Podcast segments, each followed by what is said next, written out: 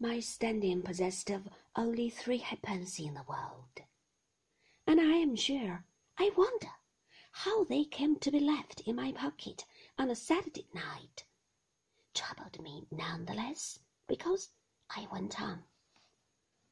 I began to picture to myself, as a scrap of newspaper intelligence, my being found dead in a day or two under some hedge, and I trudged on miserably, though as fast as I could, until I happened to pass a little shop where it was written up that ladies' and gentlemen's wardrobes were bought, and that the best price was given for rags, bones, and kitchen stuff.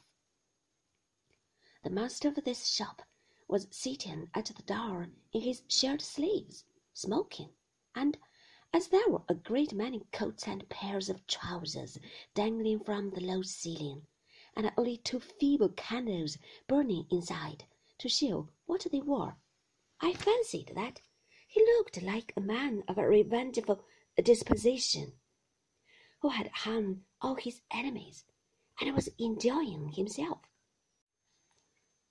My late experiences with Mr. and Mrs. Micawber suggested to me that here might be a means of keeping off the wolf for a little while.